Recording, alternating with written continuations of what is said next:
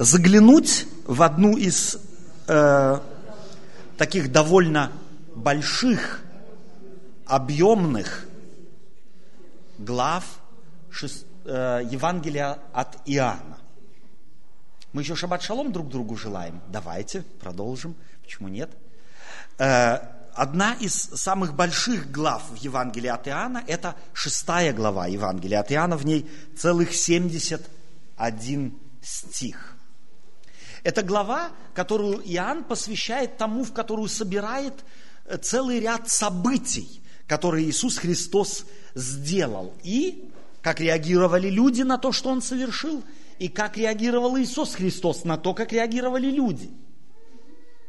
Это глава, в которой Иисус Христос называет себя хлебом жизни. Он говорил, я есим хлеб жизни. Интересно, если мы посмотрим в историю, то мы найдем немало выдающихся личностей в мире, которые перекраивали карты, перекраивали политическое лицо земли, э, влияли на культуру, влияли на сознание людей, создавали новые религии. Но ни один человек, каким бы великим он ни был, и как бы он ни повлиял в той или другой степени на ход истории, культуры, сознания людей, не решался сказать о себе «Я есть хлеб». Сказать о себе «Я есть хлеб» – это означает заявить о себе нечто, что можно проверить если о каком-то продукте вы говорите, это хлеб, то трудно убедиться в том, хлеб это или нет. Нет, легко. Если я возьму кирпич и захочу вам его продать как хлеб, кто его купит у меня? Вы только взявши в руки сразу скажете, даже если вы слепы, возьмете в руки и скажете сразу, это это не хлеб. Представьте себе Иисуса Христа, который о себе говорит, «Я есим хлеб жизни». Это значит заявить о себе нечто, что нельзя просто так говорить о себе, не думая о последствиях. Это значит, я совершенно сознательно говорю что-то, или Иисус Христос совершенно сознательно говорил что-то, тем самым приглашая людей проверить, является ли он тем, о чем говорит, как характеризует себя или нет. Люди могли многое обещать. Альянс вам много обещает, но мало делает.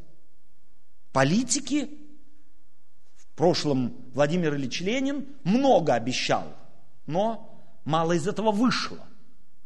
Иисус Христос обещал нечто, и по сегодняшний день за Иисусом Христом идут люди, скорее всего, не потому, что за этим что-то не скрывается, а потому что то, что Он обещал, и есть то, что Он обещал. Иисус Христос говорит о себе, «Я есим хлеб жизни». В другом месте он говорит, я есим путь. Еще в другом месте он говорит, я есим вода, я есим свет, я есим истина. И самое большое, и, собственно говоря, непонятное может быть заявление, я есим жизнь. Я есть жизнь. О Боге, Отце, он говорит, Бог есть любовь.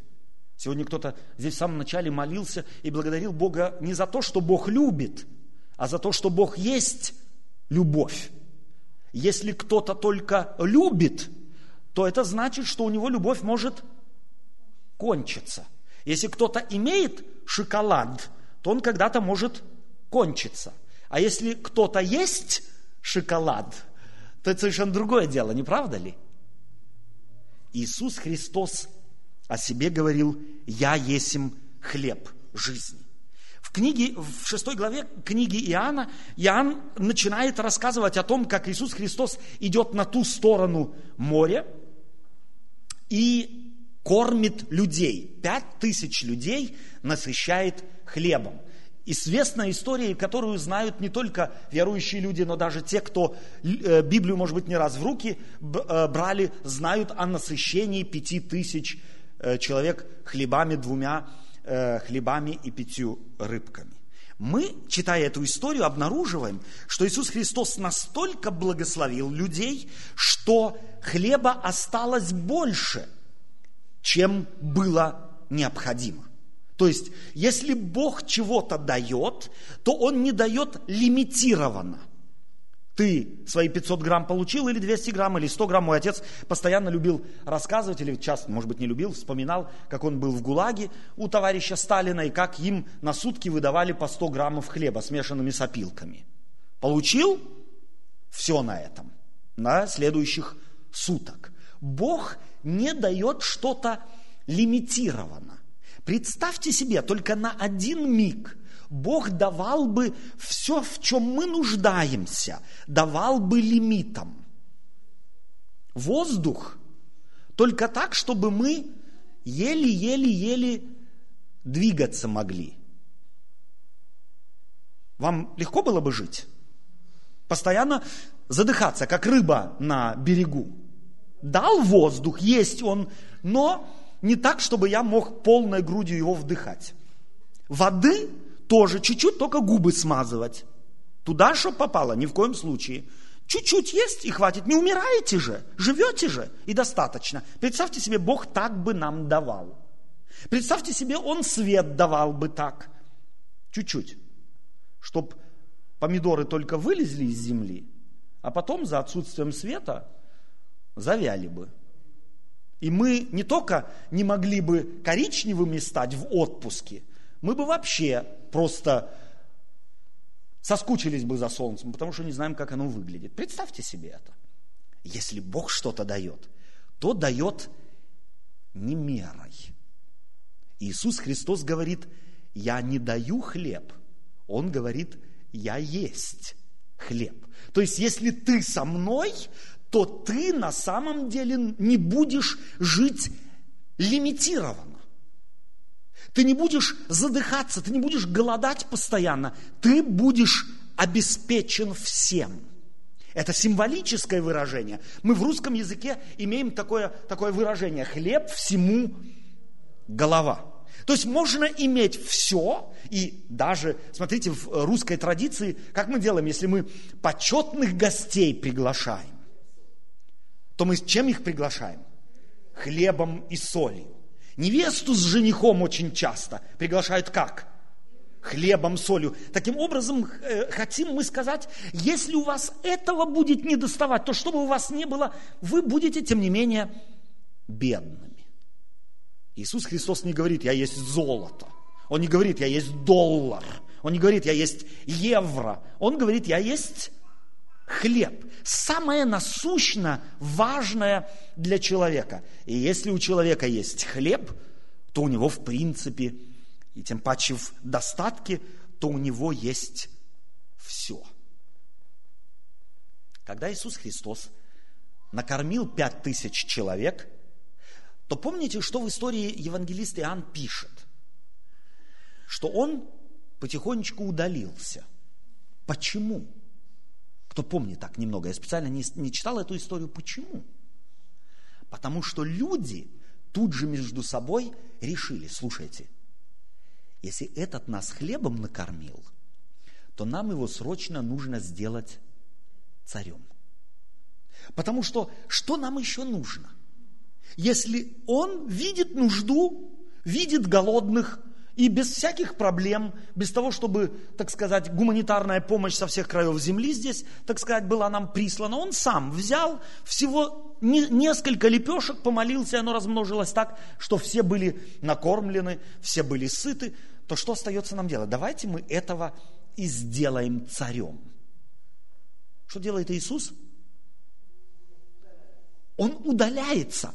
Он не хочет, чтобы его сделали царем. Чтобы мы сделали. Если мы сделали добро человеку, и может быть и не раз, и человек нас начинает, так сказать, э, хвалить, радоваться тому, что, э, так сказать, рекомендовать нас другому, если у вас есть проблема, то обратитесь к этому человеку, то мы от этого отказываемся. Как правило, ведь нам приятно. Правильно, хорошая реклама, так продолжайте в том же духе. Иисус Христос берет и уходит. Он не хочет господствовать над людьми. Он хочет людям служить. Не господство ищет он, а служение. Потому что Иисус Христос есть любовь. Он не может, любовь не может господствовать. Любовь, люб, любви это не сродни господствовать. И поэтому евангелист Иоанн эту историю или эти истории одну за другой в э, шестой книге Э, Евангелие от Иоанна записывает с тем, чтобы те, кто будут следовать Иисусу Христу, те, кто называют себя христианами, учились бы быть похожими на тех, чье имя они принимают и накладывают на себя. Так сказать, в паспорт себе вписывают. Иисус искал блага людей, а не своего блага. Он искал служить, а не искал господствовать. Он не любил, он был любовью. Нам очень трудно бывает любить. Мы очень часто любим тогда, когда нас любят – когда перестают нас любить, наша любовь тоже потихонечку убывает, убывает, убывает до тех пор, пока превращается... Первая ступень какая? Первая ступень – безразличие. Вторая ступень – а? Отчуждение, окей, безразличие, отчуждение. Отчуждение чем чревато? Тем, что мы издалека начинаем советовать. Мы начинаем указывать на немощь, мы начинаем указывать на слабости. Мы становимся на пьедестал американского наблюдателя. Мы отстранились и начинаем наблюдать и постоянно помогать в кавычках. Ты опять то не сделал, ты опять то не сделал, ты опять другое, третье, пятое, десятое. И это превращается в то, что мы в конце концов во врагов превращаемся из любящих во враждующих. Иисус же Христос не был личностью, у которого отношение к людям менялось бы. Он оставался константным в своих отношениях к людям, независимо от того, что как люди к нему относились, с одной стороны. С другой стороны, он не позволял людям инструментализировать себя, чтобы а он был на поводу воли людей. И Иисус Христос по сегодняшний день таким остался. Он есть любовь но он никогда не позволяет инструментализировать себя.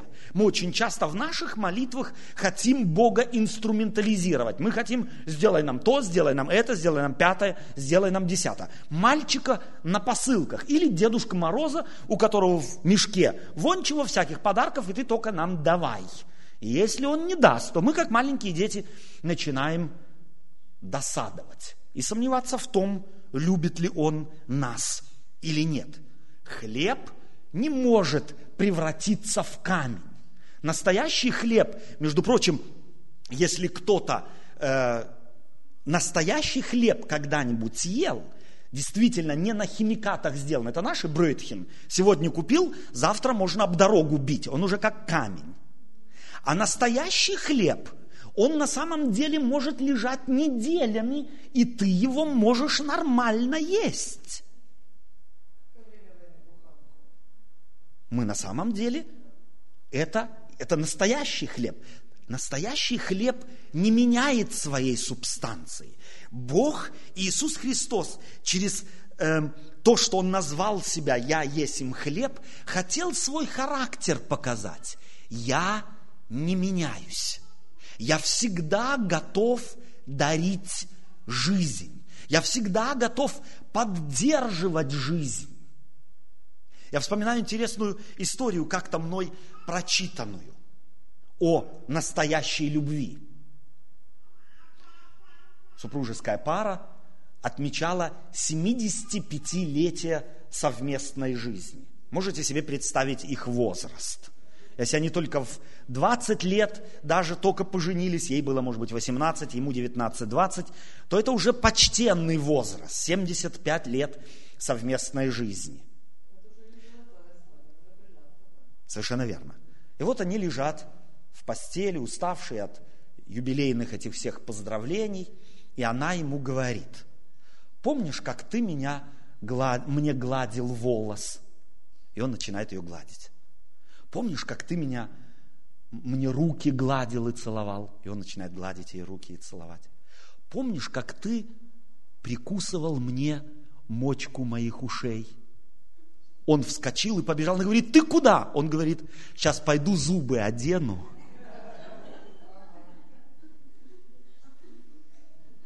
Если мы во взаимоотношениях с Богом, то Богу не придется когда-то убегать за чем-то, потому что у него чего-то нет. Если мы в нормальных взаимоотношениях с Богом, то в какой бы момент мы чего-то у Бога не попросили бы, Он то нам даст. Другое дело, можем ли мы это увидеть?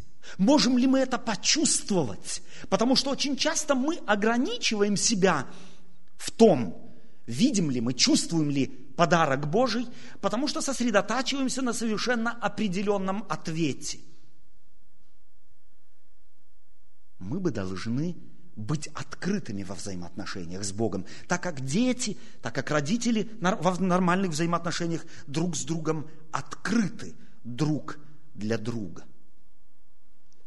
Бог рядом с нами. Бог на самом деле может помогать. И я знаю, что говорить проповеди, рекомендовать что-то гораздо проще, чем делать. У меня несколько недель тому назад было следующее переживание. У меня взломали автомобиль и утащили у меня мою навигационную систему. А я к ней так привык. Я, между прочим, хочу сказать, что все современные достижения техники и науки делают нас немного дебилами. Я без навигационной системы теперь как без рук.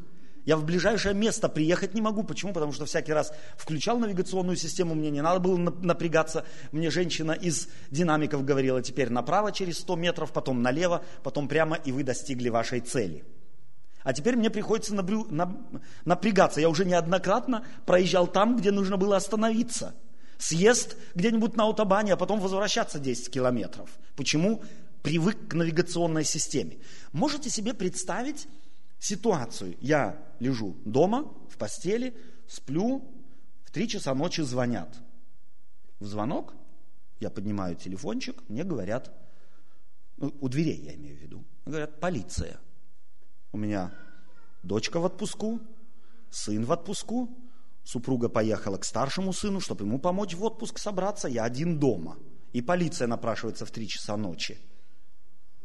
Какие у меня мысли могут быть? Что-то случилось.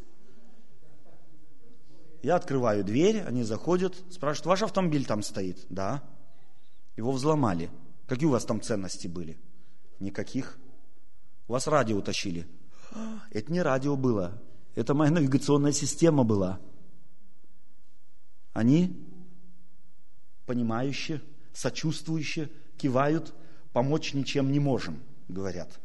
Скажите нам номер этой навигационной системы, если где-то появится, то мы вам ее вернем. Но мне от этого не легче. До утра я не спал. И следующий день тоже не спал. И третий день тоже не спал, потому что гнева и, собственно говоря, не самых лестных чувств по отношению к тем, кто взломал мой автомобиль, было просто безгранично. Если бы моя жена была в это время дома, может быть, Господь так усмотрел, что э, она, так сказать, была у детей, ей было бы, наверное, тесно. Потому что, ну, где, так сказать, гнев свой вылить? На ближайшего человека. У пасторов тоже бывают проблемы. И я мучился этим гневом, вплоть до боли в душе. На самом деле печет где-то под ложечкой. Потом иду в свой автомобиль смотреть, обнаруживаю и начинаю ругать самого себя. Я из навигационной системы карту не вытащил. Вот думаю про себя, идиот. Вытащил бы карту, так те, кто украли навигационную систему, хоть были бы наказаны, не могли бы ей пользоваться. И то уже мне было бы легче. Чувствуете, от чего нам легко? что кому-то плохо, нам легко. И мне тоже я обнаружил, если б я знал, что я карту вытащил, а они навигационную систему у меня украли, притащили к себе в машину, вставили и обнаружили, пользоваться мы ей не можем. И я радовался бы, так вам и надо.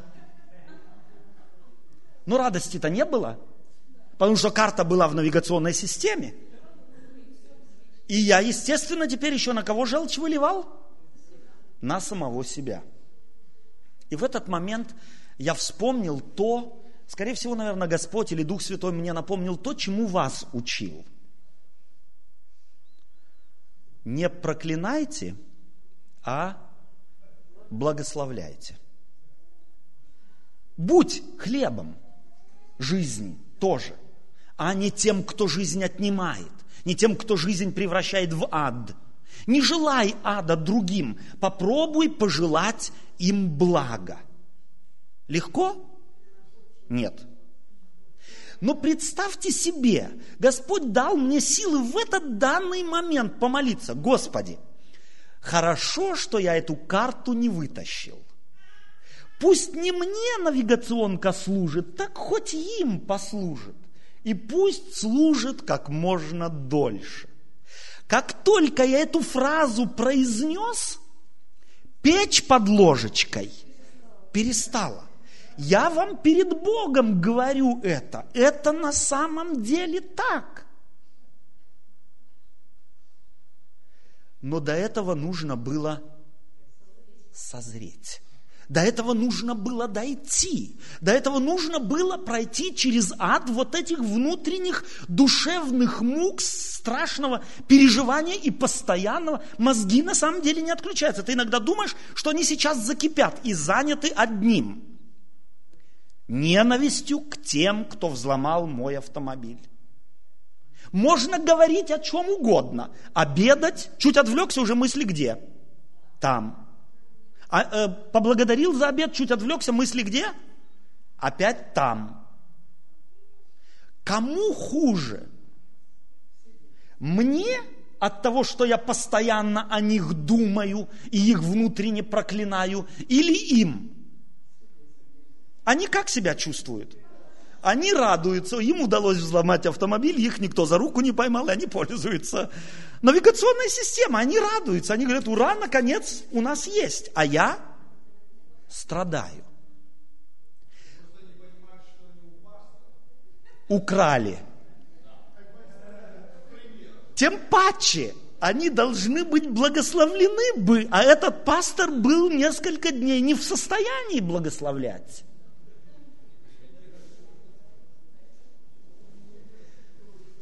Но только в тот миг, когда я сумел благословить, благословение пришло ко мне. Я есть им хлеб жизни, говорит Иисус Христос. И это не пустая фраза. Это не пустое, не пустое э, слово, это не пустой образ. Он на самом деле в себе содержит нечто. И этот хлеб жизни, он хочет давать каждому из нас, чтобы сделать нас способными благословлять. нести благословение в мир, не абстрактно, не теоретически, не кому-то советуя, а на самом деле мы сами.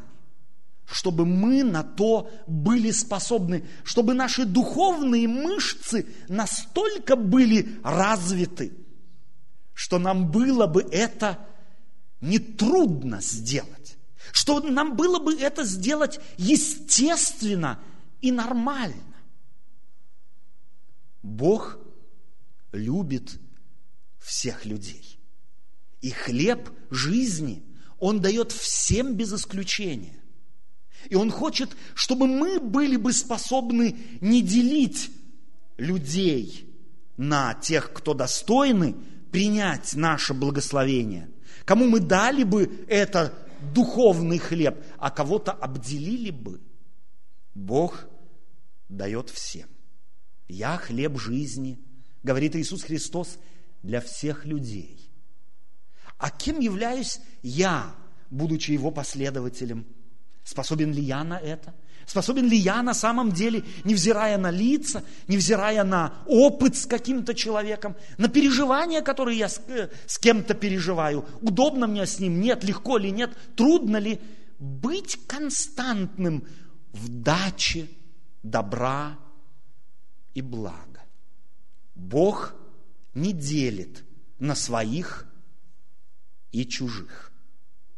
Я здесь вспоминаю другую историю, которую не так давно тоже прочитал. Э, два молодых, э, два мальчика, собственно, подростка, видели, как-то обнаружили для себя, что на кладбище где-то дерево орешина растет. Ну и решили ореха собрать.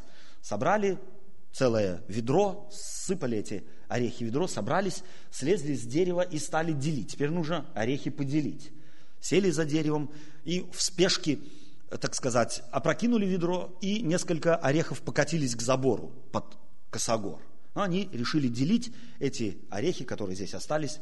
Это тебе, это мне, это тебе, это мне, это тебе, это мне. Мимо забора проходил мальчик какой-то, слышит, тебе, мне, тебе, мне. И думает, сатана, Иисус Христос делит души. Твоя, моя, твоя, моя. Кладбище же. Он думает, и побежал к отцу. Слышишь, папа, я возле кладбища проходил, и там слышал, как сатана с Иисусом Христом делит души. Твоя, моя, твоя, моя. Он говорит, не может быть. Точно, я слышал. Уговорил отца, пришли, возле забора стоят, слышат, шепчут. Твое, мое, твое, мое. Потом поделили. А теперь пошли еще к забору те, которые туда, это самое, и те заберем. Они тут же смылись. Думали, сейчас их начнут делить. Нет. Бог не делит. Это не Бог у Бога все люди Его. Иисус Христос говорит, весь род человеческий принадлежит мне. Это у нас в голове очень часто Бог делит на тех и других. Но это на самом деле не так. И мы иногда в зависимости от того, что у нас в голове, и то, что происходит, видим с позиции и начинаем интерпретировать в соответствии с тем, во что верим. Сатана не имеет власти над людьми с тех пор, как Бог победил его на Голгофе. С тех пор, как Иисус Христос произнес «совершилось на Голгофе», весь мир является достоянием Божиим, достоянием Иисуса Христа. И мы с вами тоже. И мы приобщены к этому хлебу жизни. Если же наша жизнь в потемках, в полуголоде, в страданиях, то это не вследствие того, что Бог чего-то нам не хочет дать, что Иисус Христос нас хочет обделить, а потому что мы сами не идем к хлебу жизни. Иисус Христос недаром назвал себя «Я есим хлеб жизни». Есть еще одна характеристика у хлеба. Хлеб никогда за брюхом не ходит. Правильно? Говорим мы так по-русски. Хлеб за брюхом не ходит. Это значит, что если ты себя чувствуешь голодным, а мир на самом деле голоден вокруг нас, очень часто в спешке в своей, в неготовности может быть на самом деле чем-то осязаемым наполнить душу, Люди наполняют душу свою, желудок души своей мекиной. Кто-то алкоголем, кто-то наркотиками, кто-то телеком, кто-то компьютером, кто-то... У каждого из нас есть свои привязанности, от которых мы отвязаться не можем. У каждого из нас – если кто-то от алкоголя не страдает, не страдает от того, что э, курить не может бросить, не страдает от того, что его компьютер не, не тянет, то страдает от того, что не может удержать, прикусить язык свой. Начинает сплетничать. Или достаточно прийти мужу или жене домой, как начинаются упоминания всего того доброго, в кавычках, что я вот в сердцах хотел ей или ему сказать. У каждого из нас есть немощи. И если мы от этих немощей страдаем, то не потому, что не можем быть избавлены Иисусом Христом, а потому, что Иисус Христос не избавляет помимо нашего желания. Хлеб за брюхом не ходит. Мы должны искать этот хлеб. Мы должны его хотеть. Мы должны его взять с полки, с холодильника, где он находится. Мы должны его приготовить. Это теория. Практика. Обращайся к Слову Божию. Сделай это твоим правилом. Мы читаем разные книжки. Мы читаем разные газеты. Мы делимся новостями. Но когда, есть ли у тебя на самом деле такая добрая традиция, хотя бы один раз в день, пусть кроху духовного хлеба принять для себя. Сделайте это традицией своей. Несколько суббот тому назад я рекомендовал вам читать какую часть Священного Писания? Послание апостола Павла, Павла к Филимону. Можно попросить, кто уже это делал? Два раза уже прочитали. Сделайте это. Сделайте это правилом. Поначалу может быть трудно. Потому что если кто-то страдает, знаете, есть такое, такое заболевание, которое сегодня среди молодежи особенно распространено. Это нежелание есть. Магерзухт, я не знаю, как по-русски называется это. Да? Дистрофия. То есть человек, у человека нет аппетита. Он худеет, он сам видит, что уже кожа и кости остались но жел... аппетита нет. Он туда, но все назад. Знаете, в чем терапия заключается? Терапия заключается в самом простом. Врачи такому человеку рекомендуют просто начать есть. Немного, но просто начать есть. И есть регулярно. И тогда постепенно – появляется аппетит. Так вот, у нас духовная дистрофия у всех. Мы начинаем читать Библию, а нас от нее отторгает. Мы что угодно готовы есть. Мы что угодно готовы втянуть в себя. Телек, газеты, компьютер, сплетни, что угодно. Но только не хлеб жизни – и удивляемся, почему мы на одно, другое, третье, пятое, десятое не способны. Почему наши духовные ноги нас не несут. Почему они у нас подкашиваются. Почему мы принимаем решение быть лучше, измениться, но сил у нас на то нет. Откуда им взяться, если мы хлеб не едим? Я есим хлеб жизни.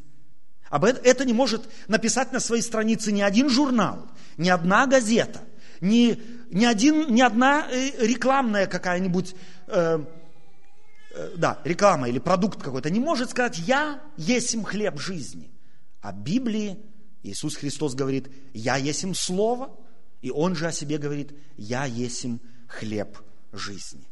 Если вы хотите, если мы хотим быть счастливыми, чтобы наши ноги духовные нас несли, и мы не существовали, а на самом деле жили бы, то не забудьте, Иисус Христос является хлебом жизни. сделайте это правилом. По крошке, хотя бы для начала по крошке. По одному стиху в день. Принимать в себя из Библии. Начните с Евангелий. Начните читать Слово Божие. Пусть питает оно вашу душу, ваш разум, пусть сопровождает вас. И вы увидите, как это слово на самом деле начнет менять нас и сделать нас способными на то, чего мы, может быть, внутренне страстно желаем, но по сегодняшний день были не способны. Или только время от времени что-то нам удавалось. Чтобы в нашу жизнь, в нашей жизни появилась концепция, чтобы, если хотите, появился стержень, несущий стержень, чтобы не только мы могли на себя положиться. Дав слово, нам не было бы стыдно завтра перед самими собой, что мы его не сдержали, но чтобы и люди, живущие с нами, могли бы на нас положиться. Иисус Христос говорит, «Я есим хлеб жизни». Но хлеб за брюхом не ходит. Нам нужно его искать. И пусть Бог даст вам этой силы искать этого хлеба жизни, питаться им, с тем, чтобы стать нормально, душевно и духовно здоровыми людьми. Аминь.